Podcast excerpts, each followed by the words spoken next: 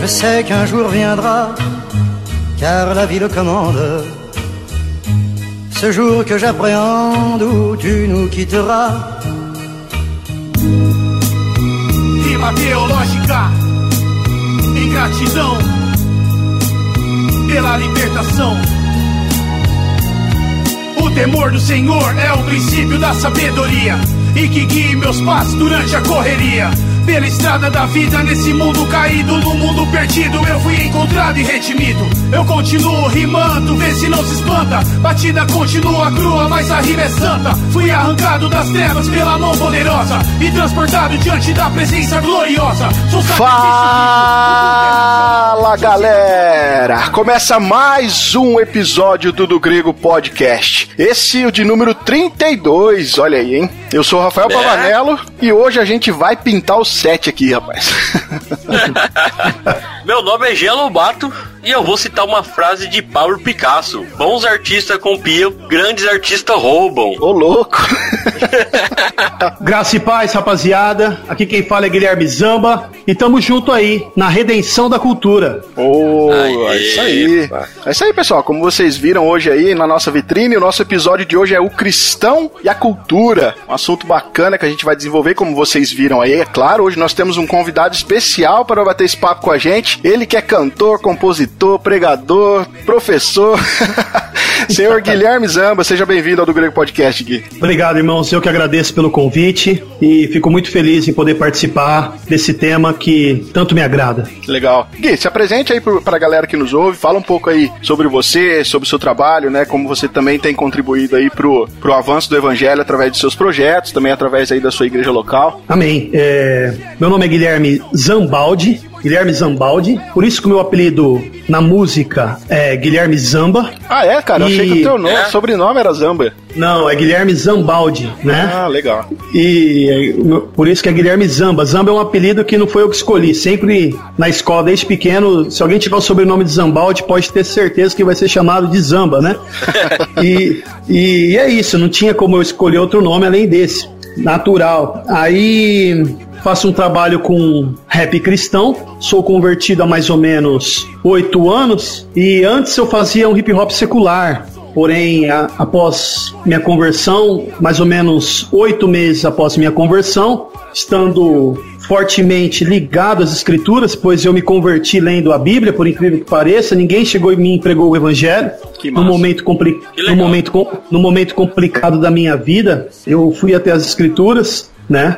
E encontrei a palavra de Deus, a palavra de Deus me encontrou, melhor dizendo, o Senhor me chamou por meio das suas escrituras. Comecei pelo Evangelho de Marcos e busquei uma igreja, né? Apesar de a gente ter certas dúvidas no começo, a, a imagem das pessoas da igreja não é muito boa hoje em dia, os irmãos sabem, né? Sim, Sim. Então, é a então eu estava procurando uma igreja bíblica. Aí apareceu igreja presbiteriana. Só que eu não fui na presbiteriana do Brasil, fui na presbiteriana independente no começo da minha conversão. Passou um tempo, eu descobri que tinha uma igreja presbiteriana do Brasil perto de casa. Estava andando assim na rua, olhei para a parede e vi lá os cinco solas. Mas fiquei muito feliz quando vi aquilo lá escrito e como eu acompanhava, Deus foi gracioso comigo. No começo da minha conversão, ele já colocou na minha linha do tempo no Facebook Augusto Nicodemos, Eita, Pô. tio Nico, hein? Ei, Tio Nick é famoso. Paul Washer, e foi na época da Conferência Fiel 2012 que veio o Paul Washer para o Brasil, né? Aí tava a minha linha do tempo, graciosamente apareceu esse conteúdo reformado. Então, do início da minha conversão, eu já comecei a beber dessa fonte, a fonte reformada. E estou na Igreja Presbiteriana do Brasil até hoje. É, os irmãos sabem que nós estamos, nós somos vizinhos, né? Os irmãos aí de Penápolis, nós de Birigui. Nós estamos num processo de plantação de igreja. Assim como os irmãos, sabemos da responsabilidade, sabemos da, das dificuldades, né, em implantar uma igreja bíblica num período, podemos assim dizer, até mesmo uma cultura pós-cristã, né? E estamos aí, cara. E graças a Deus, ano passado foi um período de aprendizado muito grande pra gente, pois estávamos sem a presença de um pastor de modo integral. Tínhamos a, as visitas do pastor Adilson, nosso pastor, foi o nosso pastor, mas não de modo integral. E graças a Deus, esse ano estamos agora com o pastor Marcelo, que já era para estar aqui, mas ele está lá fazendo missão lá no Avanço Missionário no Sertão. Chega dia 20 aqui e vai ser uma bênção. E se Deus quiser, quem sabe em breve a gente não faz um encontro presbiteriano de Birigui e de Penápolis. Opa, sem dúvida. Será um prazer pra gente. Nós ficamos muito felizes quando a gente conheceu o Gui também, né, Gui? Foi até no encontro entre as que, que houve num, num evento da Igreja de Birigui, né, que a gente se conheceu e a, desde então começamos a acompanhar seu trabalho no Facebook e, e a gente abriu o convite, a gente ficou muito contente aí que você aceitou e tá aqui com a gente hoje pra estar tá gravando esse episódio. Igualmente. É isso aí, galera. Então fiquem conosco aí até o final, porque o episódio de hoje tá sensacional e a gente vai desenvolver melhor esse assunto sobre o cristão e a cultura. Mas antes, nós vamos lá para os nossos recados. Corrente foi quebrada e a visão foi dada. E a mente renovada, um novo coração.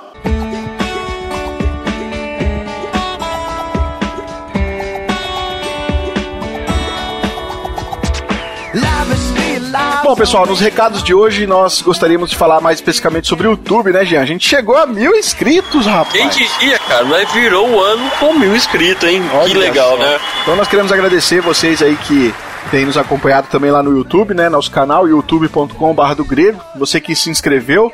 Eu tenho certeza que talvez tenha gente aqui, já que tá ouvindo a gente e não se inscreveu lá ainda, rapaz. Também tenho certeza, cara. É. Então faz esse favor, pessoal, vai lá no nosso canal no YouTube, lá no Do Grego Podcast se inscreve, assina o chininho lá, né? Clica nele lá para chegar o e-mail para você, pro YouTube notificar que um vídeo nosso foi ao ar, né? E ajuda nós a divulgando nosso canal, né? Divulgando uh, os vídeos nossos com seus amigos aí, as indicações de livro. Nós estamos fazendo a nova série lá que é o Teologia Prática do, do Grego, né, Rafa? É. E nós estamos dando dicas para você aí como ser cristão. Talvez você está chegando agora, é, talvez você conheceu Jesus agora, você tem muita dúvida. E de pouquinho em pouquinho, uma vez por mês, aí nós está lançando esses vídeos para te ajudar na sua vida espiritual, né? É isso aí. E você que está chegando agora também aqui no do Grego, se hoje é seu primeiro episódio, saiba que nós temos também uma sessão aqui de podcasts voltado para cultura pop, né, Jean? Sim, e tá muito legal. Nós já tem três episódios lá. O primeiro falando de comunidade Walking Dead, né? Uhum. E tem temos dois episódios falando sobre os três filmes de Matrix, fazendo um paralelo com as coisas bíblicas, né? Muito legal também, ficou muito massa o episódio, né? E esse ano o André, sua equipe aí prometem. Sim. Vamos ver esse ano traz mais novidades aí. Assim como aqui no do Grego também, esse ano nós queremos é, trazer mais convidados, igual no episódio que você vai ouvir daqui a pouco, né? Nós estamos aí com o convidado Guilherme Zamba, vai falar um pouquinho aí sobre a arte, sobre a questão da música. E nós queremos esse ano trazer mais convidados, né, Jean? Para poder Sim. diversificar um pouco o assunto, trazer outras visões, é, que possa contribuir aí para o avanço do evangelho e também para o crescimento espiritual de quem nos ouve, né? E eu falo com vocês, hein? O episódio ficou muito bom mesmo. Rapaz, ficou excelente, pessoal. Não perca o episódio de hoje. Tá muito bom. O Guilherme trouxe excelentes contribuições pra gente na área aí da, da questão da arte, da cultura, né? Como você viu aí, o cristão e a cultura. Ouça esse episódio porque ele ficou muito bom e com certeza você vai abrir teus olhos aí para algumas questões relacionadas à arte, hein? Sim, verdade. Beleza, já? Beleza. É isso aí, isso. pessoal. Então vamos aí pro nosso 32 segundo episódio.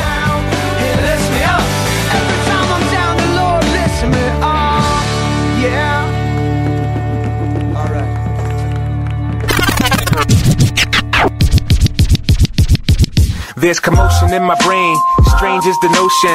Words cannot explain my range of emotion. I'm speechless, my flaws exposed and my weakness. Each breath draws me closer to a deep test. It's month number seven. Bom, pessoal, como nós já falamos, já pontuamos aqui, nós vamos tratar então hoje sobre o cristão e a cultura, né? E nós, Obviamente, o Gui já expôs aqui na introdução que nós somos de uma igreja reformada, vocês que nos acompanham já sabem disso. E nós entendemos que Deus ele reina sobre tudo e, consequentemente, ele também reina sobre a cultura. É, nós sabemos que Deus ele aí na sua imensa criatividade, ele trouxe esse universo à existência. Deus é um Deus criador, ele é um Deus que também exerce a criatividade, trouxe aí à existência esse mundo complexo, né? E nós, como seres criados à sua imagem, como nós somos criados à sua semelhança, nós também possuímos essa criatividade, ainda, claro, que em uma escala bem menor, né?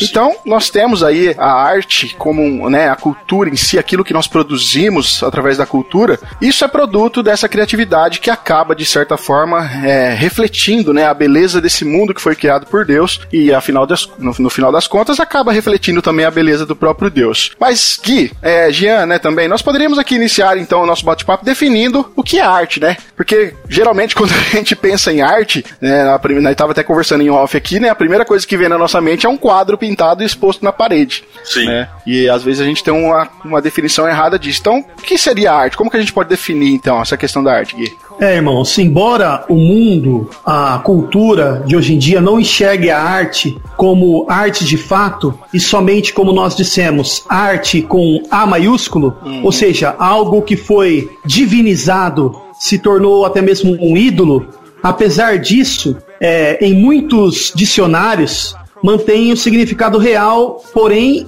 expressado de forma fria, que é a arte é habilidade ou disposição posição dirigida para a execução de uma finalidade prática ou teórica realizada de forma consciente, controlada e racional. Por isso, não se detém, irmãos, é, somente a música, o teatro, pinturas, mas tudo aquilo que é feito com primazia, buscando transmitir com habilidade e principalmente beleza. Muitas coisas que necessariamente não seja uma peça de museu, ou seja, arte com A maiúsculo. Uhum. É, eu acho tão legal essa questão né, de nós começar a definir o que é arte, né? Porque se for ver, é, a arte ele é um, um, ato de criação, né? Tanto uma criação nossa de algo, como Deus nos criou, que nós somos arte, né? Somos, vamos colocar de chão, somos telas vivas, né?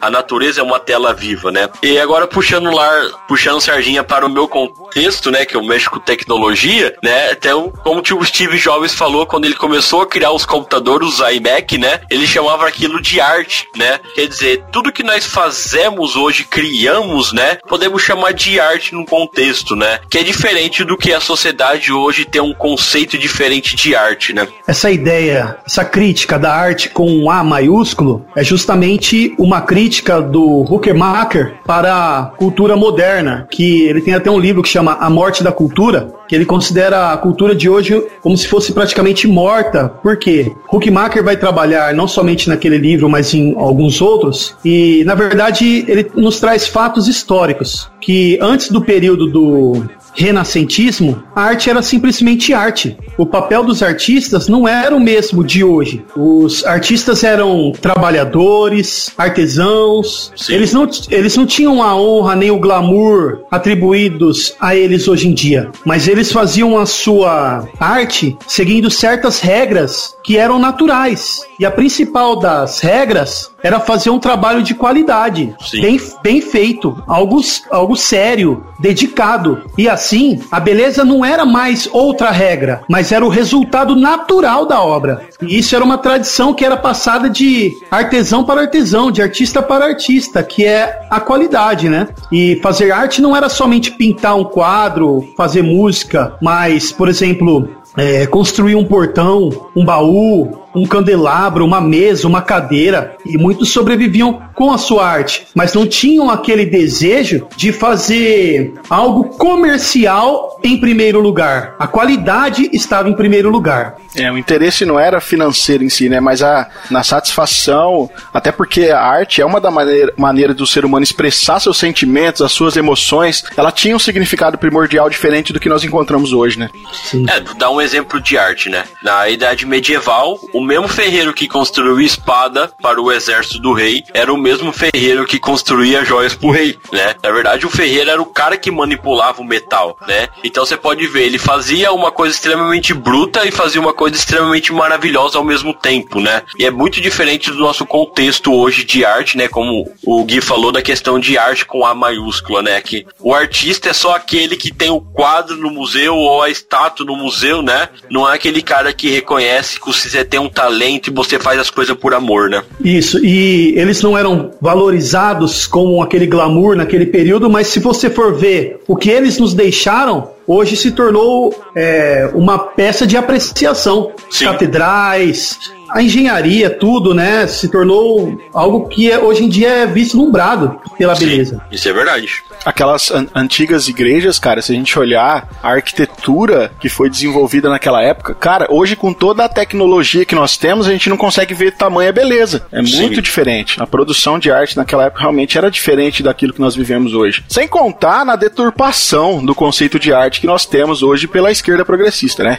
Que a gente ultimamente aí a gente teve notícias sobre aquela questão do queer museu e aquelas outras coisas, aquelas palhaçadas que eles insistem em chamar de arte, né? Mas uma, é uma esquizofrenia, né? Total, cara. Total. Eles dizem que a, a, a beleza está nos olhos de quem vê. Então, para eles, a ideia de uma, de uma arte bem feita, de qualidade bela, isso é coisa de mentalidade de burguês, né? Então, é algo que eles deturpam totalmente a realidade. Nós sabemos que a esquerda ela deturpa totalmente a realidade, eles, é algo esquizofrênico, dá nem para acreditar. Então, eu falei que a arte era simplesmente arte antes do período da Renascença. Nós sabemos que a Renascença é conhecida por, por produzir artes muito, muito belas, é, é um período bastante conhecido por isso. Porém, antes do iluminismo é, era simplesmente arte. Depois do iluminismo, da Renascença, se tornou belas artes. Hum. Se tornou algo elitizado, como se fosse algo feito por seres superiores, por gênios, né?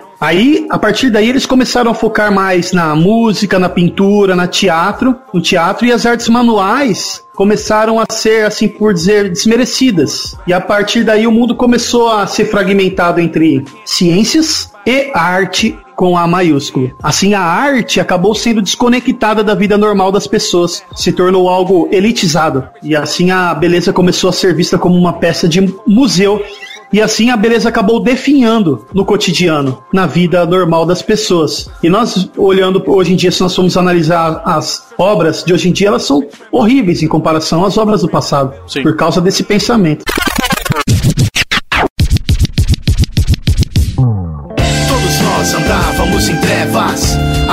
Veio a luz. Profeta, sacerdote, rei, triplo dom de Deus em Jesus. Muito maior que os profetas, que traziam a divina mensagem, que diziam assim: diz o Senhor, Jesus é superior, ele é a imagem. Agora, Gui, depois então da gente ter é, definido aqui essa, relação, essa questão da definição da arte em si, nós temos, nós vivemos num, num, mundo rodeado onde nós, se olharmos com os olhos corretos, a gente vai ver a arte trabalhando, sendo trabalhada em vários detalhes, como você já até explicou um pouco aqui, né? E nós, como cristãos, nós estamos inseridos nisso tudo, né? Mas aí a gente poderia levantar as seguintes questões, né? O cristão, né? Será que ele pode é, como ele se relaciona com essa esfera cultural na qual ele está inserida, né? Ah, o cristão, ele, será que ele pode se relacionar com festas nacionais? Será que ele pode beber? Como é que ele lida com essa questão? E, e, e o, a questão da produção de arte em si, com o indivíduo cristão sendo um produtor de arte, sendo aquele que vai produzir um determinado tipo de arte na cultura. Tem que ser necessariamente evangelística ou não? Como que você enxerga isso, cara? É, quando nós vemos cristãos se distanciando das artes, o problema está neles não enxergarem a sua própria identidade. Parece que eles se esqueceram que nós somos seres humanos criados à imagem de Deus. Significa que nós somos criados com atributos que vêm dele e que ele compartilhou somente conosco. E um desses atributos é a criatividade. Nós somos capazes de criar. Sabemos que somente Deus cria algo do nada, né? Mas nós recebemos dele a dádiva da criatividade para expressarmos ele nesse mundo. Assim como Adão foi colocado como um, uma espécie de gerente, administrador da criação de Deus, a humanidade caída não perdeu esse mandato cultural. E nós vemos que Deus ele deu dons até para os rebeldes. E isso está entre aquilo que nós chamamos de graça comum, dons que Deus graciosamente consegue até mesmo para aqueles que o, que o odeiam, aqueles dons que muitos artistas recebem para se rebelarem contra Deus foram uma dádiva do próprio Deus. Isso eles não entendem. E infelizmente, infelizmente, os cristãos, a igreja em si perdeu a noção dessa dádiva recebida de Deus, do seu mandato cultural, a igreja suprimiu a verdade, como diz o apóstolo Paulo, né? Suprimiu a verdade. Romanos por acharem, Romanos 1, por acharem que essas atividades artísticas elas são mundanas, não são espirituais, ou que talvez seja perca de tempo os cristãos se dedicarem a isso ao invés de se dedicarem a atividades piedosas. E assim, e assim mostra que nós não somos interessados na criação de Deus. E assim surge também o, o legalismo, né? O legalismo é culpado de, de muitas coisas, né? Você vê que a, a, vida a vida prática, né, do cristão, ela acaba sendo afetada pela falta de conhecimento de como ele deve se relacionar com as coisas criadas, né, cara? E isso atrapalha o relacionamento dele. É, você falou do mandato cultural, que é afetado, mas não só isso, mas o mandato espiritual, que acaba às vezes deturpando o relacionamento dele com Deus, e também, né, o mandato aí social, que né, a relação com a tudo que ele foi criado e, e as coisas na qual nós, né, as pessoas e tal. Então, o, o bom conhecimento dessa relação pode ajudar também na vida prática cristã, né?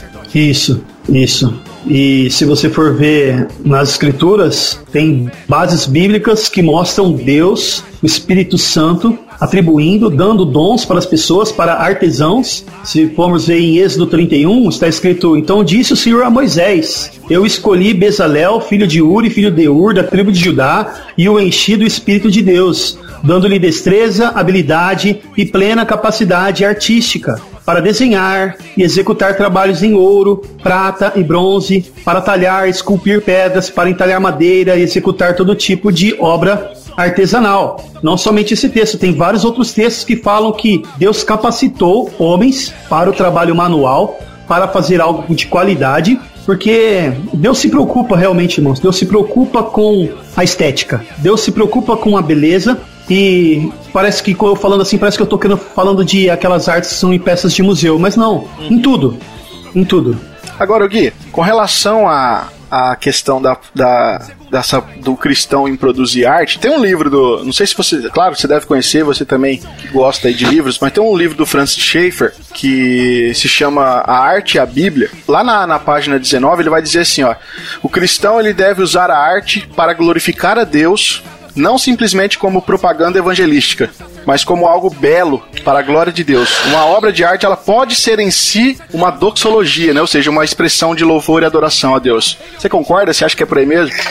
Concordo. Essa visão do Francis Schaeffer é a mesma do Huckmacher. É, um tempo atrás eu tive o privilégio de fazer aquele curso da Academia de Devoção, é, é tipo curso fiel de liderança, só que é do Seminário Martin Busser e o professor foi o Jonas Madureira. O curso era o Cristão e a Arte. E ele trabalhou realmente sobre isso, né? Que a arte ela não precisa ser necessariamente evangelística para glorificar a Deus. Um artista, um pintor, ele não precisa fazer um quadro e assinar lá embaixo João 3,16 para estar glorificando a Deus ou fazer algo, uma imagem evangelística em si, mas por meio da beleza, por meio da estética, por meio de, da consciência de estar fazendo algo para a glória de Deus, Deus é glorificado. E isso me faz lembrar também daquela história, não sei se os irmãos já ouviram falar, a história do do, do sapateiro e do Lutero. Que um sim, sapateiro sim. ele ele foi é, impactado com a mensagem do Evangelho, com a palavra de Deus, inflamou o coração dele e ele chegou a Lutero e disse: e agora?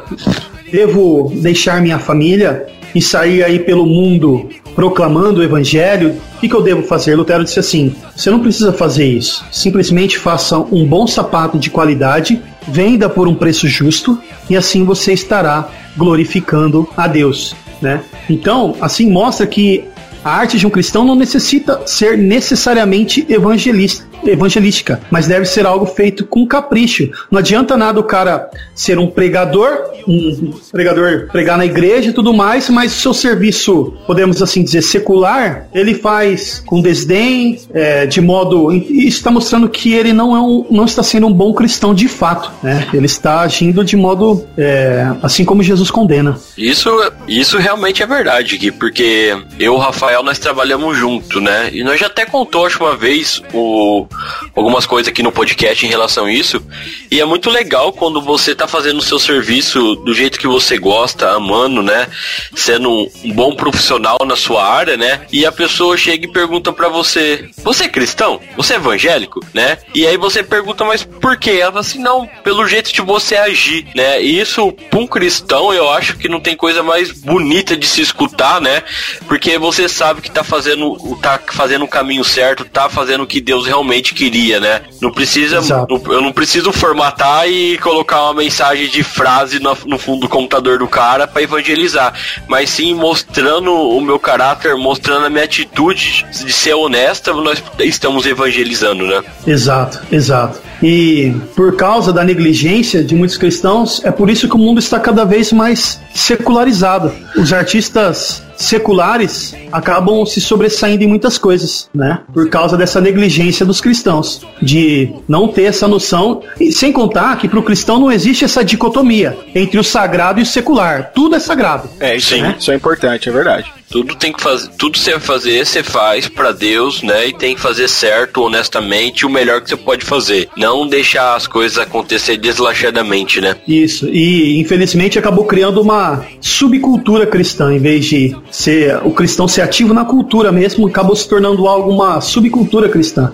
Sim. Né? Na verdade, o secularismo é fruto do nosso trabalho, né? Porque Exato. nós criamos essa, essa, essa, como você disse, essa dicotomia. Olha, aqui dentro da igreja, aqui não, aqui é sagrado. É, e aí fora, fora da igreja não. Fora da igreja é aquilo que não é sagrado. Ou seja, nós abrimos a porta para o secularismo. Da mesma forma na qual aqui, eles afirmam, é o seguinte, aqui não entra igreja. Aqui não entra Deus, aqui somos nós, aqui não somos ateus e acabou. Então o, seculari, o secularismo, na verdade, é fruto nosso, né? Ele é filho nosso, infelizmente. Do que nós influenciar o mundo lá fora, deixou o mundo influenciar nós, né? Isso foi um erro dos cristãos, né? E essa dicotomia não é de fato uma mentalidade protestante, é uma mentalidade ro romanista, né? Se você for ver as pessoas hoje em dia na igreja, elas vão na igreja como se fossem prestar um culto na igreja, mas de segunda a sábado não existe culto na vida da pessoa, né? Isso é complicado. É, sem contar que a gente também tem que ver, por exemplo, que eu vejo como arte. Um,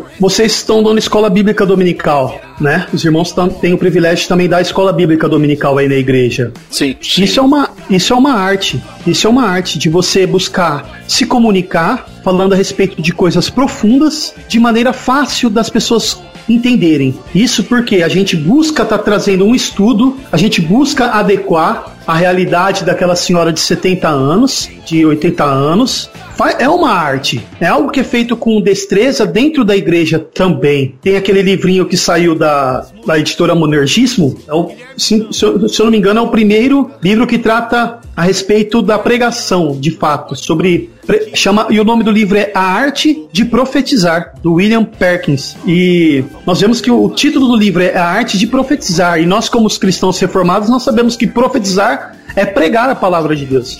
Né? Sim. Então é uma arte isso. Eu, eu olho para Augusto Nicodemos, é uma arte ele falar de modo profundo sobre é, falar sobre assuntos profundos, até mesmo complicados, só que de maneira que as pessoas entendam. Né? Ele, ele consegue é, converter numa simplicidade. Isso é uma arte. Outro exemplo também, que eu creio que os irmãos devem ter lido, que eu acho que eu até ouvi vocês comentando no Face, por exemplo, aquele livro Inteligência Humilhada, do Jonas Madureira. Sim, sim. Cara, é sensacional. Para mim, uma das me me eu, melhores leituras. Eu já falei, até comentei o seu post sobre isso. É um, é um dos livros mais impactantes que eu já li, cara. Que eu já li. E eu pretendo lê-lo agora. Eu pretendo fazer leitura anual dele, sabe? Todo ano, pelo menos, ler esse livro de novo, porque para mim foi impactante, foi fantástico. Realmente, um trabalho fenomenal do Jonas. Eu não terminei de, eu não terminei de ler o livro, mas até onde eu li, eu nunca anotei tanta coisa no livro igual anotei nesse livro. Eu acho é muito legal a ideia do Jonas, o que ele traz é fantástico mesmo é a arte de, de escrever, cara, com qualidade. Eu também tava, comecei a ler o, aquele livro do Ruth,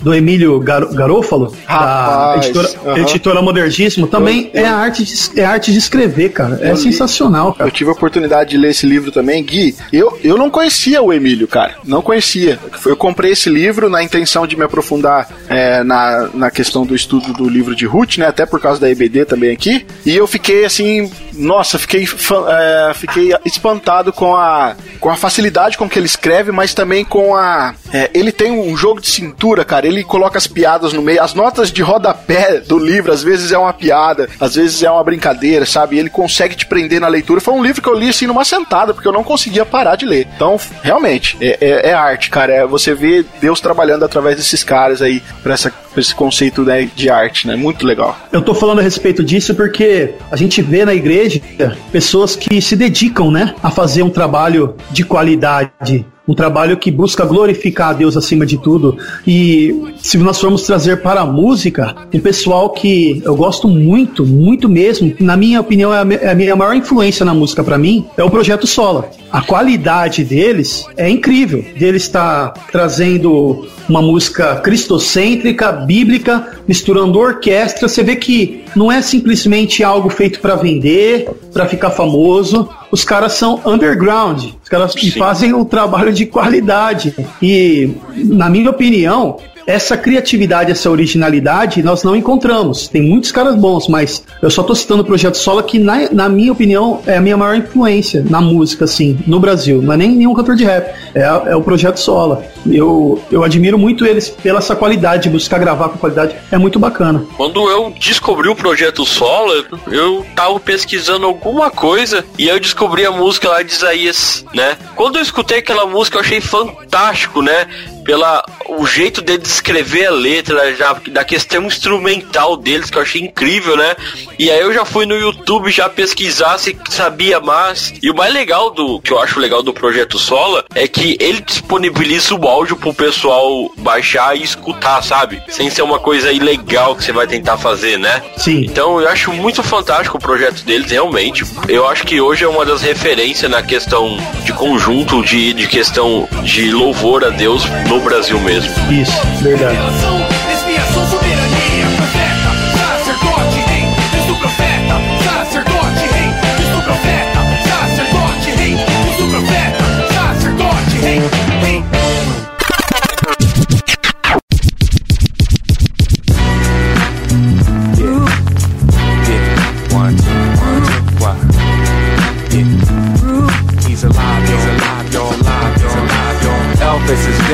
Is dead. Yeah. Jimi Hendrix and Janis Joplin are dead. Yeah. Marilyn Monroe is dead. However, Jesus is alive. Yeah. Yeah. Brando is dead. Agora, pessoal, nós já até pontuamos alguma coisa com respeito a isso, mas o próximo ponto aqui da nossa pauta, a gente vai falar um pouquinho é, qual seria então a influência da reforma protestante nas artes? Porque, e, e como fruto da reforma protestante, o calvinismo, né?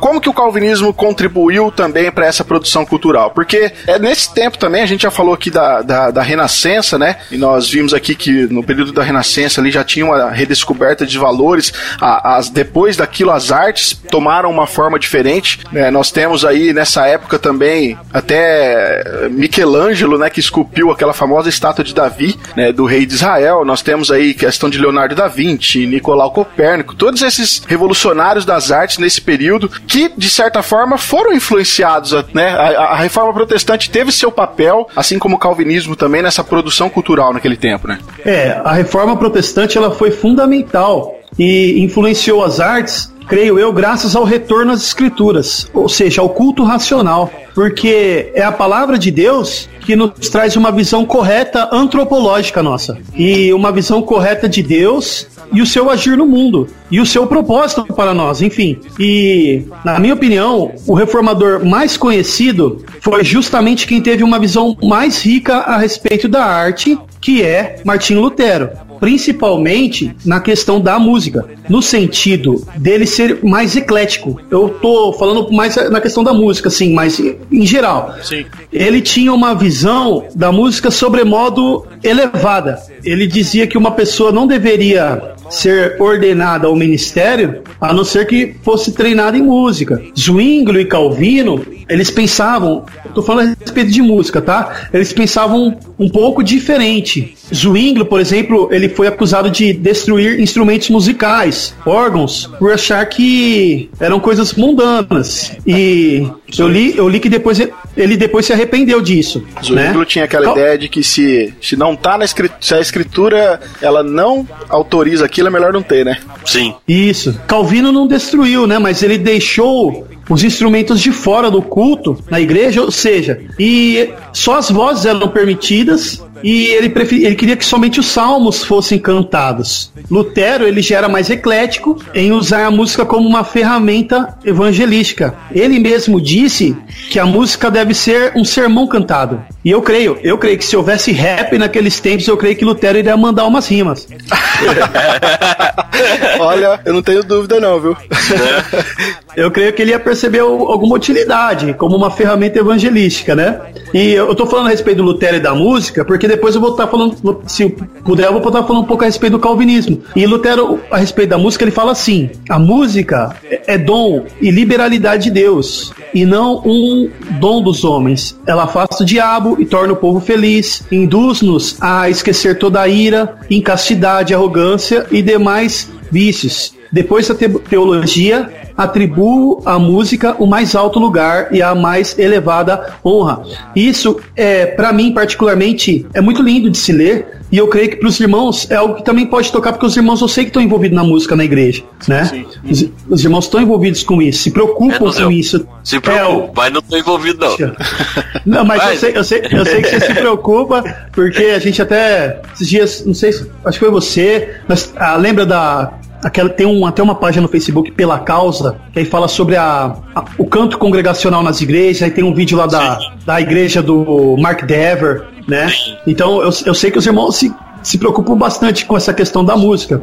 Aí eu falei, eu falei Lutero e a música, mas é claro que o calvinismo ele teve uma contribuição fundamental, não somente para a música, mas para a arte em geral. Sabemos que quando a gente fala de calvinismo, nós não estamos falando estritamente de Calvino, ou sobre tudo como Calvino pensava. Mas se formos pensar qual era a principal doutrina para Calvino, é a glória de Deus em primeiro lugar. É verdade. Não é a doutrina da eleição. Assim como se perguntassem para nós presbiterianos, qual é a doutrina principal da IPB? Nós não vamos falar predestinação, é a soberania de Deus, é a glória de Deus, né? Por isso que o calvinismo foi tão importante para as artes. Pois para o calvinismo é tudo para a glória de Deus. Quer comeis, quer bebeis, fazei tudo para a glória de Deus. Inclusive as artes. E Calvino ele se importou com a música, de fato. Ele se importou também mas ele não era tão eclético como Lutero, mas ele deu muito valor às artes, né? Não tinha, dicotomia, não tinha dicotomia, né? Calvino ele tinha a ideia que a música ela tinha, ela tinha o poder de, como que eu posso dizer, de, de inflamar o coração humano, sabe, Na, no sentido do zelo espiritual, e ela tinha essa finalidade né, no coração do ser humano. Então ele, ele considerava essas formas de artes como dons de Deus a nós, né? E, e como você disse, os objetivos disso tudo era glorificar a Deus. É, então, era um presente do Criador às suas criaturas, né? Calvino entendia isso. O objetivo era, tipo, levar a cultura cativa ao senhorio de Cristo. Acho que a questão que Calvino ele se importava tanto com a questão que nós estamos falando da música, mas na questão cultural, a arte em si, né? Como nós falamos agora há pouco, que antigamente o artista era aquela pessoa, o artesão, né? Tem um fato histórico que quando, meio no comecinho do, da descoberta do Brasil, né? Os franceses pediram para que Calvino mandasse pregadores para cá, né? E ele não mandou pregadores em si, pessoas, vamos colocar pastores. Ele mandou pessoas artesãs, pessoas que eram alfaiate, pessoas que sabiam trabalhar, né? Tinha uma profissão, na verdade, né? E ele gostava tanto dessa questão que a pessoa ela tinha sua visão cristã, né?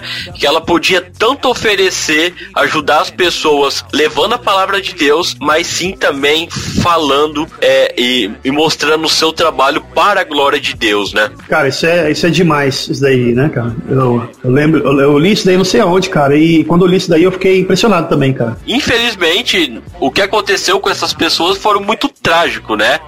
Eles acabaram morrendo aqui no Brasil, né? E uh, até escreveram uma confissão, a confissão de Guanabara, né? Não sei se o pessoal aí que tá ouvindo nós nos conhece, mas digita lá no Google lá, História Confissão de Guanabara, pra vocês entenderem mais ou menos o que aconteceu com essas pessoas que vieram pro Brasil, né? Mas é muito bonito você ver assim a pessoa, né, principalmente Calvino, entendendo a questão da arte, entendendo que é tudo para a glória de Deus, né? E o que você está fazendo é para a glória de Deus. Né? Nós falamos aqui da igreja do, do pastor Mark Dever, lá na, na cidade de Washington, nos Estados Unidos, mas é, Calvino também acreditava que na questão do canto na igreja, da música, ele se importava muito com o conteúdo que era cantado. Isso é importantíssimo, a gente já sabe que o mais importante da música também aí tem a ver com a letra, mas ele também entendia que é, a música ela, ela tinha que ser direcionada à congregação de uma forma simples, para que a igreja cantasse em uníssono, sabe? Para que todos cantassem junto. É, é, o tal do canto congregacional que nós falamos aqui a respeito da né, que é muito comum na igreja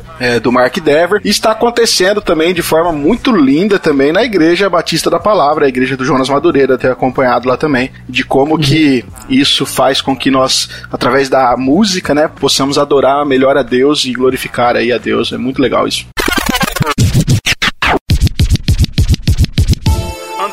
Cidade, observei cuidadosamente seus objetos de culto e encontrei até um altar com esta inscrição: Ao Deus desconhecido. Ora, o que vocês adoram, apesar de não conhecerem, eu lhes anuncio. A segunda viagem missionária para uma nova área. É uma longa jornada, a grande comissão está sendo executada pelo apóstolo dos gentios, natural de Tarso, com as sandálias do evangelho, dando mais um passo. E após passar por várias cidades como Listra e Bereia, o apóstolo Paulo continua a Odisseia enfrentando. Agora, Gui, você já deixou aí claro pro pessoal que você é voltado para a área da música e você aí compõe, escreve, né? Rap. É, rap ou hip hop? E qual é a diferença? Tem diferença? Tem, tem uma diferença. É. O, o rap, ou melhor dizendo, o MC, ele é um dos elementos da cultura hip hop. O hip hop ah. ele é uma cultura. E os quatro elementos do hip hop é o MC, que é o que canta, o DJ, o b-boy, que é o que dança o break, e o grafiteiro. São os quatro elementos da cultura hip hop. Só que como o rap é o mais difundido, virou um sinônimo, né, de rap e hip hop. Virou um, virou um sinônimo, mas o hip hop é a cultura do qual o rap faz parte. Legal, cara, olha, mais um aprendizado aí pra vida. E, Agora, infelizmente, né, o pessoal do funk acabou pegando o nome MC. É isso que eu ia perguntar pra você, né? Do MC eu reconheço, tipo assim, quando o pessoal que toca, canta funk aí, então eles cataram o MC do rap, então, do hip hop. Cataram, hein? Cataram. E MC significa mestre de cerimônia. Ah. Hum, também não sabia disso não. Pois é, aí, E rap, e rap significa ritmo e poesia. Olha aí, ó. Legal, cara. Do grego também é cultura para você, tá vendo aí, ó? Você viu? Agora, Gui, o rap na igreja tá tudo certo? Pode, cara. E eu sei que existem é, alguns. Eu sei que existe um preconceito ainda em alguns lugares. Eu sei que existe abuso em alguns lugares. Né? Não sei se eu posso Sim. chamar assim, se você, você pode Sim. me corrigir depois. Mas Sim. E, como que você trabalha com isso, cara? Como que você debate essas críticas e como que você trabalha esses exageros, né? Se é que eles existem mesmo. Ainda mais que nós somos de uma igreja tradicional, né? Já pensou você começando a liturgia do culto com cantando um rap lá? Pá? Não sei se rolar. Eu, né? eu, não, não rolaria, porque eu creio que existe uma diferença entre arte da igreja e arte para a igreja. Legal. A arte, legal. Da, a, a arte da igreja é a arte feita por membros do corpo de Cristo para que possamos expressar a imagem de Deus e para a glória de Deus. E tem a arte para a igreja, ou seja, aquilo que é feito para o ambiente de culto, litúrgico. Na questão do rap, eu creio que se encaixa em arte da igreja e não arte para a igreja. Eu sou a favor do rap em ocasiões especiais, podemos assim dizer, na igreja, no salão, onde nós nos reunimos. Por exemplo, num, talvez num evento de jovens, pode acontecer, numa, quem sabe numa escola bíblica, algum, mas não no culto público. É, isso, é, isso é coisa minha. Eu não me sinto bem. Imagine, tá lá, eu mando um rap, depois tem a Santa Ceia, pra mim não tem nada a ver. Nem na hora da oferta, assim, fazer um rap, é. cara, trazer o dízimo, assim. É. Não. e sem, é, sem contar que também tem a questão do. Não deixa de ser uma música que também traz entretenimento, certo? Então, não, não é um canto congregacional. E eu, e eu adoro o canto congregacional na igreja, a igreja cantando junto. Por isso que eu não creio que não se encaixa o rap na liturgia, certo? Eu sou contra, sou contra e não não não participo dessas coisas. Apesar de que na liturgia presbiteriana, encerrando o culto, o espaço pode ser usado para apresentações, recados parabéns, né? Aniversariantes, etc. Usar o espaço, porque o culto foi encerrado. Sim. Teve uma vez que eu fui numa igreja, aqui no interior, foi um evento de jo- presbiteriana. E a esposa do pastor falou assim: Não, você vai cantar. Eu falei: Não vou cantar. Você vai cantar, não vou cantar. Aí eu falei assim, ela queria que eu cantasse no culto. Eu falei, não, só quando encerrar o culto, aí pode ser. Aí teve, eu até preguei na, na igreja aquele dia.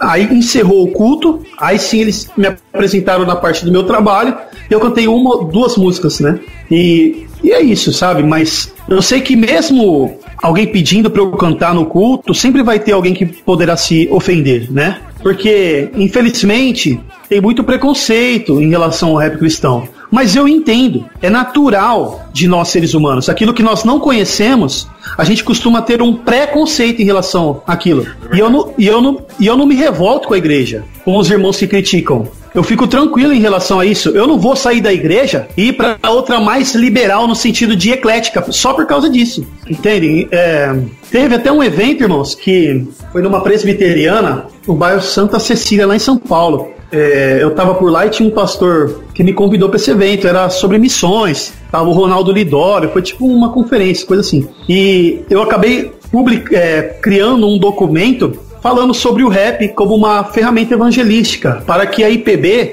lá estava o Ronaldo Lidório, lá estava um dos cabeças das juntas de missões nacionais. Aí eu preparei um documento, coloquei algumas bases bíblicas, como a música sendo usada para ensino, que no, os salmos praticamente eram isso, né? E coloquei frase de Lutero, coloquei alguns. Fiz um documento de uma, uma folha dos dois lados e entreguei na mão do Ronaldo Lidório, na mão de outro pessoal lá, né? Pra, não para que eles aceitem, mas para que eles possam olhar pelo menos pro, pro assunto, sabendo que na Presbiteriana do Brasil tem gente que mexe com esse tipo de música. certo? Aí, eu fiquei, fiquei meio triste, né? Porque eu fui entregando assim, aí depois eu olhei e o cara que xerocou pra mim, ele colocou dos dois lados da folha a mesma coisa. Só alguma. Só alguma. Nossa. Só algumas folhas que. Mas a maioria ficou assim. Eu fiquei tão triste, cara, mas tranquilo, né? Então, por exemplo, tem um pastor lá de Campo Verde, no Mato Grosso. Ele canta rap. Tem CD lançado, pastor presbiteriano. Olha, tem massa. dois. Legal. Tem, Legal é, o pastor, mesmo. É, o, é o pastor Vicente, lá da Igreja Presbiteriana de Campo Verde. Tem o pastor. Tem o pastor não, tem o presbítero Didi, lá da Presbiteriana de São Mateus. Tem o presbítero lá de Cuiabá, o Pedro Paulo, é o P, P3. E tem o pessoal que, né, que gosta do hip hop cristão e até mesmo faz o hip hop cristão na presbiteriana. Para que eles pelo menos olhassem pro. Minha intenção foi essa, entendeu? Só, somente isso. Só para que eles olhassem para saber que na igreja presbiteriana tem. E é porque às vezes Gui, as pessoas confundem é aquilo que você estava explicando no início. Uma coisa é o contexto de culto, né? E outra coisa é o contexto fora do culto em si. Às vezes, só pelo fato da, da igreja ser uma igreja reformada e ter uma liturgia, ter uma igreja histórica, às vezes as pessoas têm preconceito de achar que esse estilo de música não é bem-vindo na igreja, né? Quando na verdade ela tem as suas limitações devido ao culto, mas ela pode ser um, um, um instrumento de trabalho, assim como eu sei que é na sua mão aí na, na igreja, que você tem feito um excelente trabalho, e ela pode sim, né, ser trabalhado na igreja da forma correta, né, cara? Sim, e uma das coisas que eu coloquei nesse documento que eu fiz e distribuí é, por exemplo, vamos supor, a pessoa ela, ela tem preconceito em relação a isso, mas ela lê John MacArthur, ela lê John Piper, ortodoxos, que são livros que a editora, nossa editora, Cultura Cristã, publica livros deles. Sim. E só que eles. E ele é totalmente tradicional. Eu- Se ele ouvir um rap tocando, eu falo, para, não, não, isso não. Só que eles não sabem, eu coloquei no documento para a pessoa ficar meio em choque, que nos Estados Unidos, tanto John Piper quanto John MacArthur, Mark Dever, Kevin DeYoung, Paul Washer são homens considerados pela igreja brasileira, por professores de seminário, por diretores de seminário presbiteriano, tradicionais, e eles apoiam nos Estados Unidos o rap cristão como uma ferramenta evangelística. Olha Aí eu coloquei isso- só, aí eu, aí eu coloquei isso no documento pra pessoa falar: não, não acredito, não acredito. Lá Sério pesquisar. É. E Eu, a- Que massa, hein, Gui? Que legal, cara. só pra você ter uma noção, como que eu conheci John Piper, eu, no começo da minha conversão, eu fui pesquisar de músicas Não, não, peraí, gringas. rap- peraí. Você conheceu ele pessoalmente ou. Não, não, Ah, pessoalmente não. tá, tá. pessoalmente não. Beleza. Vou ver se eu consigo ir lá em fevereiro agora. Ele tá vindo aqui no Brasil, né? É, vai estar. É, a Eu- última- é a última vez, se eu não me engano, hein, cara. Olha, é uma É a última vez. É. Ainda, ainda, tem, ainda tem ingresso, né? Mas como que eu conheci ele como pregador? Foi porque eu tava procurando músicas gringas de rap cristão, legendadas, com a tradução para mim eu vi como que era, americana, rap cristão. Aí eu vi uma música lá que do Shyline, que para mim é o rapper mais teológico que, que tem, né? O Shyline, ele tem uma música do sumo sacerdote que ele é como se fosse o sumo sacerdote em primeira pessoa, e vai contando todo, todo o caminho que o sumo sacerdote percorre até chegar ao santo dos santos. Ele fez uma música disso. Que massa. E aí tava lá, Shyline, participação John Piper. Aí eu fiquei pensando, ué, quem que é esse, quem que é esse, quem que é esse rapper? John Piper. Quem que é esse rapper pra acabar? Quem que é esse rapper? Aí porque tá. E quem postou esse vídeo com essa tradução foi just, justamente o canal Voltemos ao Evangelho, que na, na minha opinião, uma das melhores ferramentas, um dos melhores ministérios virtuais na internet. Sem dúvida, né? é verdade. Sem dúvida. Aí, por que participação de John Piper? Porque eles costumam. John Piper é a maior influência. Eles costumam samplear, ou seja, pegar trechos de sermões de John Piper e colocar como uma introdução na música. Já por cima da batida, assim. Depois acaba a mensagem que John Piper passou e o cara entra rimando na música. Aí foi aí que eu conheci John Piper, por meio do, de um rap, né? E Mark Dever, Mark Dever, ele tem uma frase que eu até fiz uma, uma montagem para minha página lá, Rima Teológica, que ele fala assim: é, o hip hop cristão com sua glória, com seu foco, o hip hop cristão com seu foco agressivo na glória de Deus é um antídoto contra o hip hop secular focado na glória do homem. Igrejas menos saudáveis Jovem, quer dizer, jovens de igrejas menos saudáveis são equipados teologicamente por esse tipo de música, né? Então, é, pessoal lá eles valorizam. Não sei se vocês, eu tenho até aqui em casa, eu tenho um documentário calvinista que ele saiu lá nos Estados Unidos há não muito tempo. E tem uma parte lá se os irmãos não assistiram, nós combina de assistir qualquer dia aqui em casa. Ou, ou, a gente vai assistir. Opa, combinar. Aí o Paul Washer tá falando lá que uma parte que. Ah, achei legal que separaram um, um pedaço do documentário para falar do hip hop cristão. E no documentário tá lá Arcis Pro, tá John Piper, tá todos os caras. separaram um pedaço para falar do, do hip hop cristão. Aí o Paul Washer ele fala assim: pai, que os filhos dele chegam e dão risada. Ele fala assim, ô pai, você tá muito velho pra ficar ouvindo isso, pai. Aí, aí, aí, ele dá risada, porque ele fala que ele, ele escuta o hip hop cristão enquanto ele tá fazendo academia, né? E é, e é legal, cara. Imagina Paul Washer, né? Que é um cara pois é. altamente é. É, ortodoxo, bíblico, e tem uma visão diferente, né? A respeito disso. É, quando você olha Paul Washer em cima do púlpito, por exemplo, né? Ele que é um dos pregadores mais enérgicos, assim, que tem, e fala com uma autoridade e tudo, aí você às vezes imagina, né, que o cara acaba consumindo essa, o rap aí como parte da sua cultura pessoal. E muito legal, cara. Muito legal mesmo. É, é igual você olhar pro tio Nico e saber que ele gosta de rock and roll. Exatamente. É, é verdade. O tio Nico é um fanzaço aí de, de rock, né? Gosta pra caramba também, legal.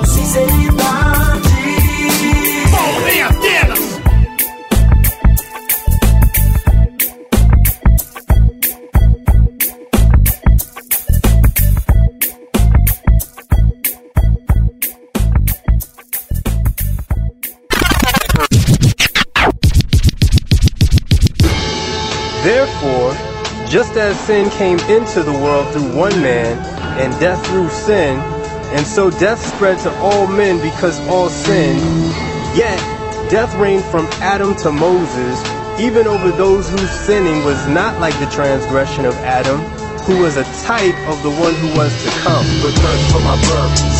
Agora, é, Gui, como eu já falei aqui, eu, eu obviamente que não sou, não acompanho de forma assídua o seu trabalho, mas acompanho sim. Sempre estou vendo uhum. as suas suas postagens no Facebook e já andei ouvindo algumas músicas suas, cara, e você, você faz um trabalho excelente com relação a o ensino das escrituras através da música. Suas músicas são muito, muito bem escritas, teologicamente corretas, e isso, isso nos leva ao próximo ponto aqui da nossa pauta, que você já é prova disso, né? De que é possível nós usarmos a música como instrumento de ensino das doutrinas cristãs, certo? Certo. E não, é, Lutero já tinha um entendimento disso porque ele fazia os catecismos para as crianças por meio de música. E eu tenho um sonho, eu tenho um sonho, né? Que é fazer um CD de rap, catecismo infantil para as crianças. Nossa, né? é, um, é um sonho que eu cara. tenho. Excelente. Que legal o projeto. Deus, Deus abençoe que você consiga, cara. Porque olha, vai ser excelente, sem dúvida. Amém, irmão. E com os instrumentais, com os efeitinhos mais, mais infantis, por exemplo, o, o ukulele ao invés de viu, sabe? Tipo, tem alguma coisa assim que. Que massa, né? cara. Muito legal. E, e eu creio que sim, irmãos. Dá para usar a música como instrumento de ensino de doutrinas.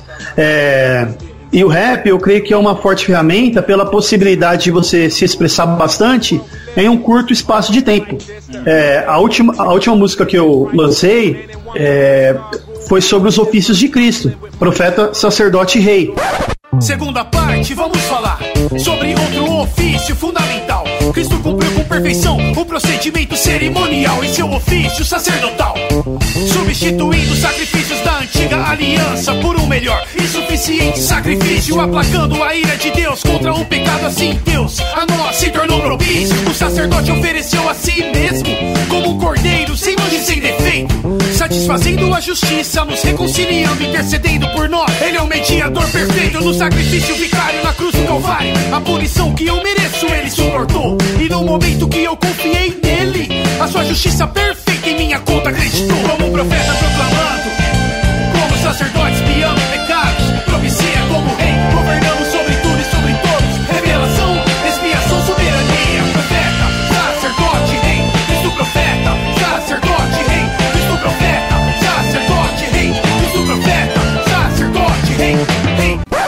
E como a música é em três partes, eu dividi cada parte falando de, de um ofício, né? Cada Sim. parte falando de um ofício. Então, dá pra. É uma ideia que eu tenho também de fazer um, músicas voltadas à teologia sistemática e tudo mais. Cara, é isso que e... eu ia falar agora. Você, de certa forma, está ensinando teologia sistemática Sim. através do rap, né? Fantástico. Fantástico. Nos, nos, Estados Unidos tem um rap sobre tem rap sobre o catecismo de Westminster, tem rap sobre o catecismo de Heidelberg. Nossa, cara, né? que legal.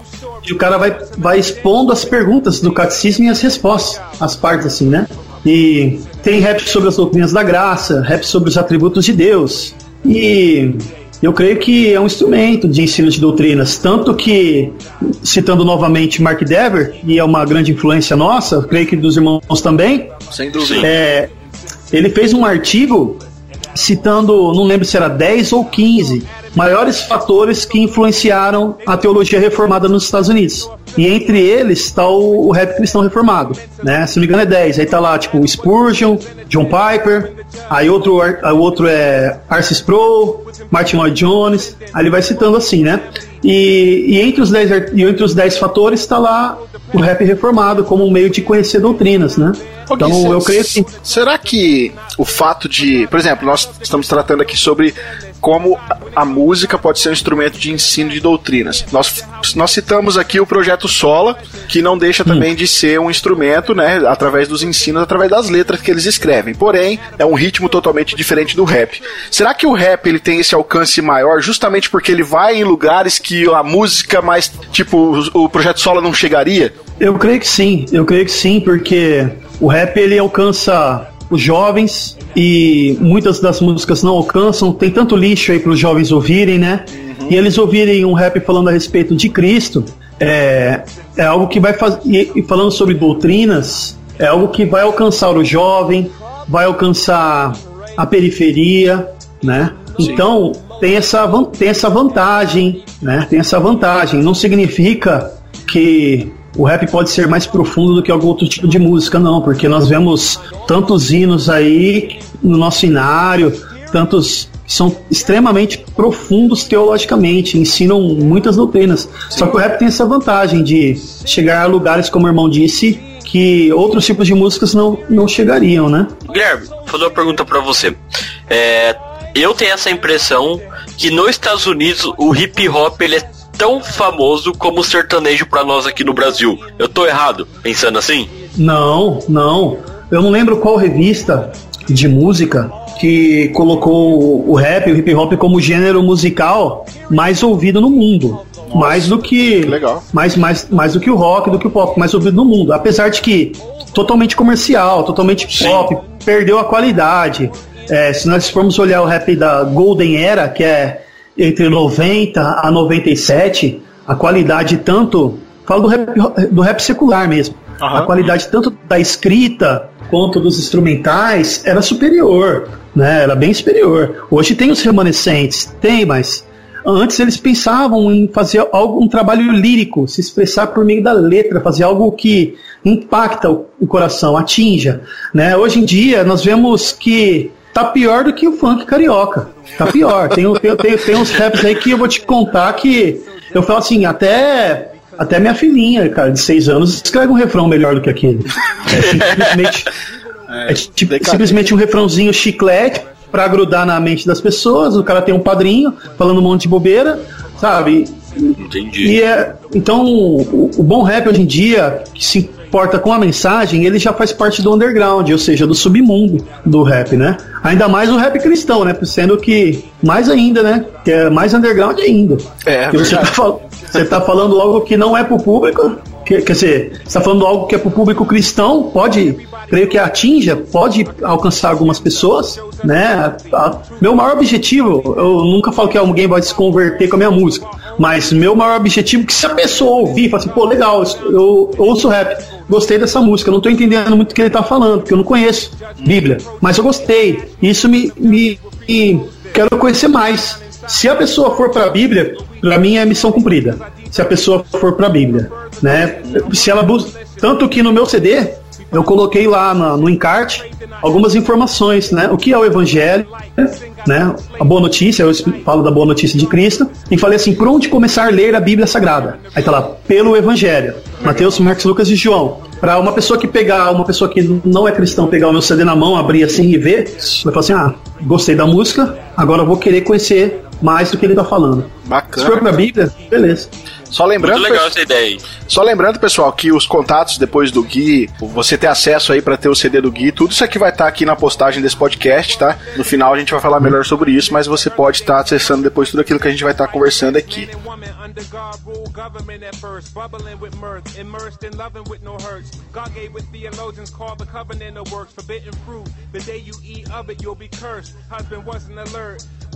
Bom, depois de tudo isso que a gente já tratou aqui, nós sabemos e nós estamos vendo como a música, né, aqui falando especificamente do rap, né, mas como pode ser um instrumento aí de, de salvação para aqueles que não conhecem a Deus. E é claro que, que não só através do rap, mas Deus, Deus pode trabalhar através da arte, né, Gui, por meio da arte. É, nós sabemos que o que mais Deus se importa é com a sua glória. E nada mais digno do que isso, nada mais amoroso do que isso da parte de Deus, porque Ele é o nosso Criador, digno de toda a glória. Deus, Ele quer o melhor para nós, e o melhor é Ele mesmo. Nada é mais correto do que isso, que toda a glória seja dada a Ele. E o nosso propósito, como criatura, é adorar. E é cumprido corretamente quando nós o adoramos, quando o apreciamos, quando rendemos glória por aquilo que Ele é, rendemos glória a Ele por aquilo que Ele criou. E o maior propósito de Deus para a arte é a apreciação. Deus é glorificado quando apreciamos as obras de Suas mãos. E isso já expressa o primeiro grande mandamento, isso já expressa também o segundo grande mandamento, que é o bem do próximo. Não devemos produzir arte apenas para ser mais uma peça de museu, mas sim para a glória de Deus. E assim, naturalmente, fazemos para o bem do próximo e acabamos sendo relevantes na sociedade. É, sal e luz, né? Sal e luz. De, sal e luz. Sim. Assim como os irmãos têm testemunhado disso e no serviço, fazendo um bom trabalho, vocês se sentem bem porque vocês estão fazendo algo que é, traz bem para o próximo. Vocês estão fazendo um trabalho de qualidade. Vocês não estão, por exemplo, formatando o computador da pessoa de qualquer jeito, né? Vocês querem que a pessoa se, é, fique bem com aquilo que vocês fizeram, né? Sim, sim. E Sim. por isso eu creio que usados por Deus, nós somos como agentes, agentes da redenção da cultura, para a transformação da cultura. Então Deus ele trabalha por meio da arte, por meio da cultura. É, essa é a minha opinião. Bem legal. Inclusive, como eu já falei aqui, isso fica muito claro nas, nas letras que você escreve. Não tem como uma pessoa é, ouvir a, a, sua música e não perceber que. Pode até ser que ela não seja cristã, mas como você disse, dá um estralo e fala: Meu, o que será que esse cara tá falando? E Deus pode trabalhar por meio da, da música, por meio da arte, e pode levar essa pessoa que não o conhece aí a ter um contato com as escrituras escrituras e aqueles que já conhecem podem aprender mais da palavra de Deus, ou seja, Deus também usa, Deus trabalha por meio disso para que o crente, aquele que já conhece Jesus, seja edificado, né, através das escrituras, usando aí como instrumento a, a, seja no nosso caso aqui o rap, a arte como arte, mas também qualquer outro tipo de arte, né? Deus trabalhando por meio disso. Verdade. Over against what happened to all who were in Adam.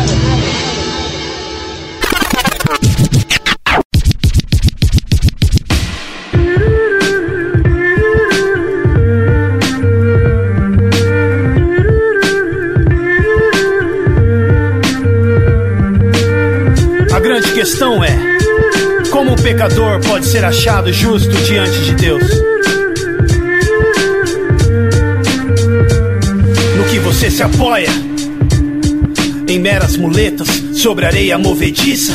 Em quem você deposita sua fé? Será que suas obras te trarão justiça? Não.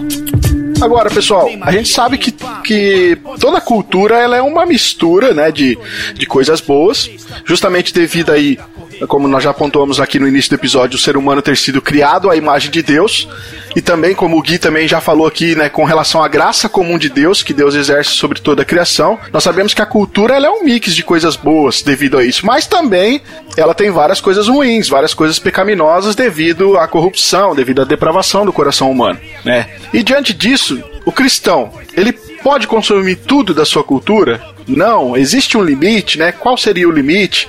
Ah, eu creio que não, porque vou dar um exemplo. Eu gosto de rock and roll, mas eu não escuto o rock que acaba depreciando a imagem de Deus, a imagem de Jesus, né? É, infelizmente, dentro do rock existe muita questão é, satânica, né? Então, nesse contexto, eu não escuto porque está ferindo o meu Criador, está ferindo o meu Senhor que eu sirvo, né? E a mesma coisa no resto da questão cultural, né? De você mesclar, que é, é peneirar o que é bom, o que é ruim, né? Não é só porque existe coisas. É, não é só porque a pessoa que criou não é um cristão que você não pode escutar ou não pode consumir aquilo, né? Eu penso dessa forma, assim. É, eu também. Ah, infelizmente, né? A cultura ela está manchada pelo pecado. E Sim. muitas coisas elas são de inspiração demoníaca. Mas nós temos o nosso filtro, né? Que é a nossa cosmovisão bíblica.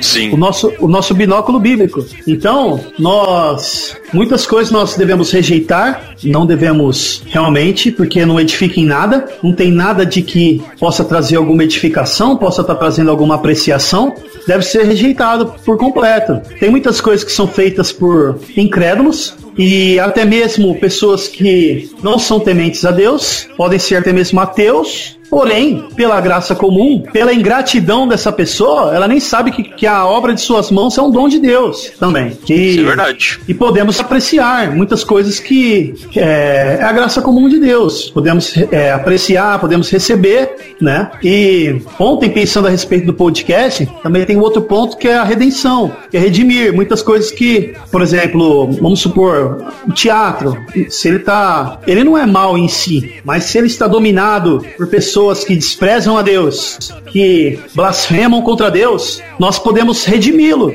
Podemos fazer coisas de qualidade, não, explicit, não que não precisa ser explicitamente evangelística, mas que traga uma reflexão, que traga uma mensagem, tudo mais. Então tem essa questão da, de redimir. E pensando nisso ontem, tive até um, um tema para um próximo rap, que é rap redimido. Legal. Rap, rap redimido. E eu vou chamar os amigos para participar. Aí eu falei, legal. Então, porque aí vai fazer um é, mostrando a diferença entre o rap redimido daquele que não é redimido, que fala sobre drogas, sexo, né? Dão toda a glória para o homem, e, e, é uma farsa também, né? É uma farsa. Eu não aguento ouvir, não aguento ouvir rap secular, poucos dá para se ouvir, porque o cara constrói um personagem, né? É. Você vê que é uma farsa, você vê que é uma farsa. E duro que é um vi... personagem que nem um cara vive, muitas vezes, não, né? É, é, é uma ilusão, né? É uma ilusão. Eu lembro de uma, nós falamos aqui do Augusto Nicodemos, né? Eu lembro dele ter comentado a respeito do, basicamente que a gente tá falando aqui, que ele gosta muito de John Mayer, né? E tem uma música que ele gosta muito, que ele diz que é a música Daughters que fala do relacionamento entre os, os pais com seus filhos, né? E só que determinadas músicas também do John Mayer ele prefere não ouvir porque a letra vai contra aquilo que ele crê aqui, vai se levanta contra aquilo que ele acredita. Então é necessário esse discernimento, né? Pra gente julgar biblicamente, né? Pra gente refletir é, sobre tudo aquilo que é, envolve você ouvir ou praticar ou apoiar aquilo, né? Porque pode ser bom, pode ser bonito aos olhos humanos, às vezes é reprovado diante de Deus, né? Então a gente precisa ter esse discernimento. É e entra aquela, entra aquela questão lá de Romanos 14, né? O fraco de, o fraco de consciência Isso. e o forte consciência. Exatamente. É, realmente, nós temos que vigiar porque podemos estar tá sendo como pedra de tropeço na vida de alguém também. Que um irmão que seja fraco de consciência e não devemos exercer a nossa liberdade diante dele para poder, poder acabar prejudicando, né? Sim. Aí, e você, você falou de. Eu não conheço esse cantor que você falou aí. Uhum. Eu assustei aqui, porque na hora que você falou, sabe que eu lembrei? Ah. É, Joyce Meyer. Ah. Teologia, da pros... Teologia da prosperidade, mano. Não, não, não, não, Alguns, alguns Nicodemos. Falei, ah, não, não, pelo amor de Deus. Eu não sei se é esse cantor, que eu vi um vídeo do Nicodemos falando a respeito de rock.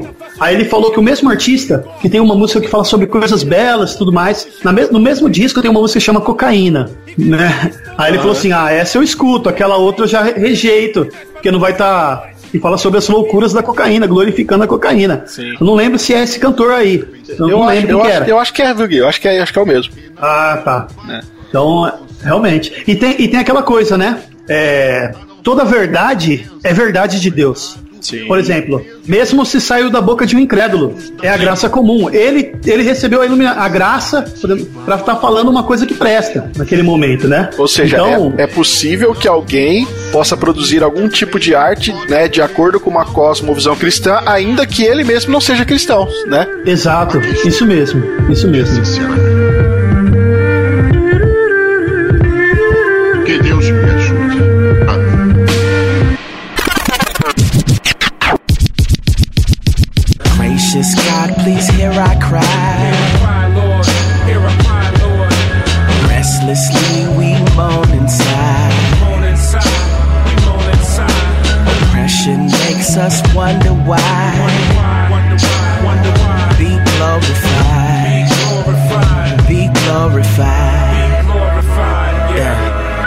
Pessoal, é isso daí. A gente vai chegando então aqui ao final de mais um episódio. Com certeza foi um papo muito bacana, né? Eu gostei bastante aqui da presença do Gui. E novamente te agradeço, cara. Obrigado mesmo pelo ter acertado o convite e pelos esclarecimentos. Eu que agradeço. E o conteúdo muito bom aqui que você trouxe para contribuir aqui com o nosso projeto. Muito obrigado mesmo, cara. Eu que agradeço, Rafa, Jean. Fiquei muito feliz em Eu participar. Também. E a gente não se conhece muito, se viu poucas vezes, né? Duas ou três Sim, vezes. Foi, foi verdade, bem pouco. Bem os, pouco. Os, os, irmãos estão no meu coração, eu considero muito vocês, pelo trabalho, que vocês têm, pelo trabalho que vocês têm feito aí na igreja. E vamos estreitar essa relação, né, irmãos? Vamos combinar qualquer hora de fazer um passeio, sei lá. Opa, precisamos, jo Sim, jogar um, jogar um videogame, sei lá, jogar uma bola, não sei. Você come, não, você, você come carne? Vixe, Fiquei sabendo demais. que uma, uma churrascaria boa agora em Birigui.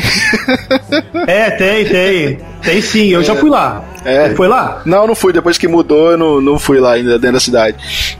Churrascaria Rondon. É, então. Quem sabe a gente não marca pra poder bater um papo. Vamos. Vamos sim, um papo teológico comendo Opa, carne. Vixe, que delícia. Tem coisa melhor que isso, hein? Eu tô ligado que se a gente se juntar pra ficar falando de teologia, cara, a gente ah, vai. Pai do céu, né? Gasta uma noite fácil. Vai passar a noite.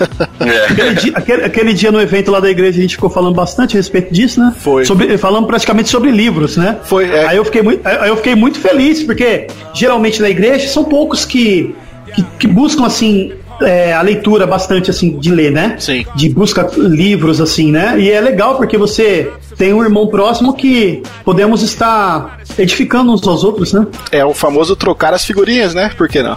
É verdade, é verdade. Agora, Gui, você gostaria de considerar mais alguma coisa aqui nos finalmente? É, uma coisa, irmãos, que eu sempre oro e é importante é que o artista ele não deixe que a arte se torne um ídolo no seu coração. Eu, por exemplo, muitas vezes, irmãos, é, mesmo fazendo, fazendo rap cristão, teve uma época que eu falei assim, eu tava tão focado em gravar as músicas que eu ficava só prestando atenção no instrumental do produtor, na letra. Aí eu fui ver minha vida devocional naqueles dias, ela não, eu estava bem distante de Deus, sabe? Sim. Então, é um perigo muito grande da da música ela se tornar um ídolo. Da música, não, da arte em geral, Sim. se tornar um ídolo para você. Aí, se isso acontecer, você vai estar, né? Assim como Jesus disse, né? É, meu nome está na sua boca, mas não está no seu coração. E, e é algo que nós devemos vigiar em tudo, em tudo, né? Tanto que os irmãos também têm um ministério na internet, do Grego Cast, do, do grego, né? Então é algo que todos nós devemos vigiar, né? Nós falamos aqui, nós falamos aqui que nós gostamos muito de livros, né? O livro não deixa de ser uma produção artística. E, cara, às vezes a gente pode começar a idolatrar isso também, cara. É perigoso. Pode, Sim, pode é mesmo. verdade. Começa, às vezes, tirando até da onde não tem para comprar livros. Exatamente. É E verdade. acaba. E, e, e tem uma, uma fila grande para ler ainda, né? Nossa, tem uma cara, não fila- acaba. Por isso que o Kindle veio para salvar, né? Ô, cara, bendito o cara que inventou o Kindle, viu? Nossa. Só eu que não tenho Kindle ainda. Já falei pro Jean que comprar, ele comprar. tá relutando ainda. Ah, mas, mas fica tranquilo, Jean, porque eu, é, quando você adquirir seu Kindle, cara, Fiel direto tá fazendo aquelas promoções doidas, mano. Eu comprei é quase. Eu teve o 25 dias de Natal, um, um e-book por dia por R$1,99. Aí sem doida, Aí, né? tipo assim, aí sem dóida, tipo, livro do. Aquele sermão do monte do Martin Lloyd Jones de. se- Acho que a, a cópia física tá uns 120 reais, 110 reais, sei lá. Você pagar R$1,99? Pô, cara, e É eu, muito barato, né? e eu tô apaixonado pra ficar lendo deitado, olhando pra cima. Então, é, é muito bom. Recomendamos. Vamos ver se esse ano eu compro. E é isso, meus irmãos. Eu agradeço aí pela, novamente pelo convite. E tamo junto. E outra, é, os irmãos falaram da- sobre os endereços, né? Se alguém quiser ouvir minha música na internet, eu vou estar passando aqui. É o canal no YouTube, chama Rima Teológica. Mas vocês também podem procurar no Spotify as músicas, tá lá como Guilherme Zamba, ok? É, é isso aí. Nas redes sociais, Gui, onde que o pessoal pode te encontrar? Então, irmãos, no Facebook tem a página Guilherme Zamba e que eu compartilho de tudo, tanto minha visão é, teológica quanto minha visão mais política, porque eu digo assim, eu não faço somente rap explicitamente cristão, mas eu também faço rap sobre temas que convém falar. Por exemplo, eu fiz uma música contra o aborto, chamada Mamãe Não Me Mate. E é algo que nós Cara, devemos. fantástico seu trabalho, cara. Parabéns, viu? Ficou muito bom. Mam- Mamãe Não Me Mate, Mamãe, não me mate. Aqui quem fala é aquele que se movimenta na sua barriga. Siga em frente, não tire minha vida. Entende que eu sou um ser inocente, querido. Independente de eu estar dentro de você, tenho o coração batendo. Tenho o direito de viver. Você ouviu dizer que tem o direito de me assassinar. Será que meu grito silencioso tu irá escutar? Sinta as contrações, quero me expressar. Quero saber quais são suas razões pra me despedaçar no matadouro chamado clínica. Na ultrassonografia, pedir socorro através de mímica. Tem outra lá, Utopia, que fala sobre o comunismo. Nossos ideais estão por trás do massacre de milhões. Diversos movimentos sociais. Nós influenciamos multidões. Nós odiamos Deus, pois nosso líder Marx odiava Deus. Pensando bem, nós não somos ateus, pois nós cremos que o Estado é nosso Deus. E tem a outra que é, é Deixem as Crianças em Paz, sobre a ideologia de gênero.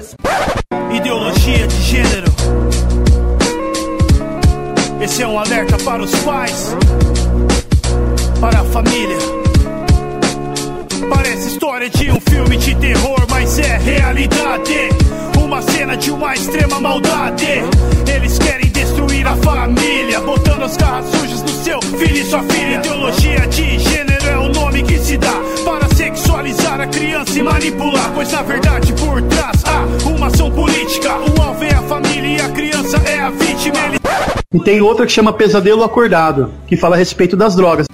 Viciado, sim, você confessa que está viciado. Esta é a palavra que descreve o seu estado. Parece que foi ontem que você pisou em falso. Quando fumou cigarro e comprou o primeiro maço. Quando pela primeira vez ficou alcoolizado. Cerveja, vinho, batidinha, destilado. Com os amigos na festinha, despreocupado. Até que enfim, fumou o primeiro baseado. Eu até tinha dúvidas no começo, tá vendo? Eu quase caí no erro de pensar que eu não poderia fazer músicas além daquelas que são explicitamente cristãs. Mas podemos usar o dom para falar de algumas outras coisas.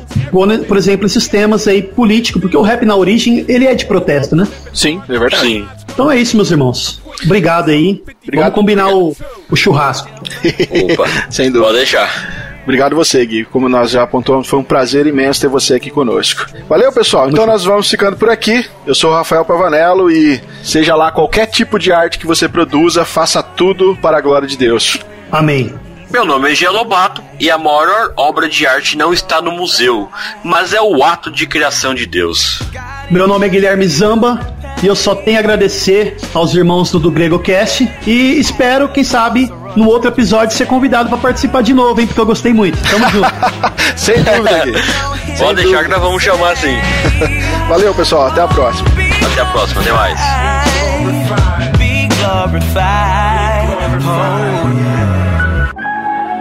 But I call to God, and the Lord will save me.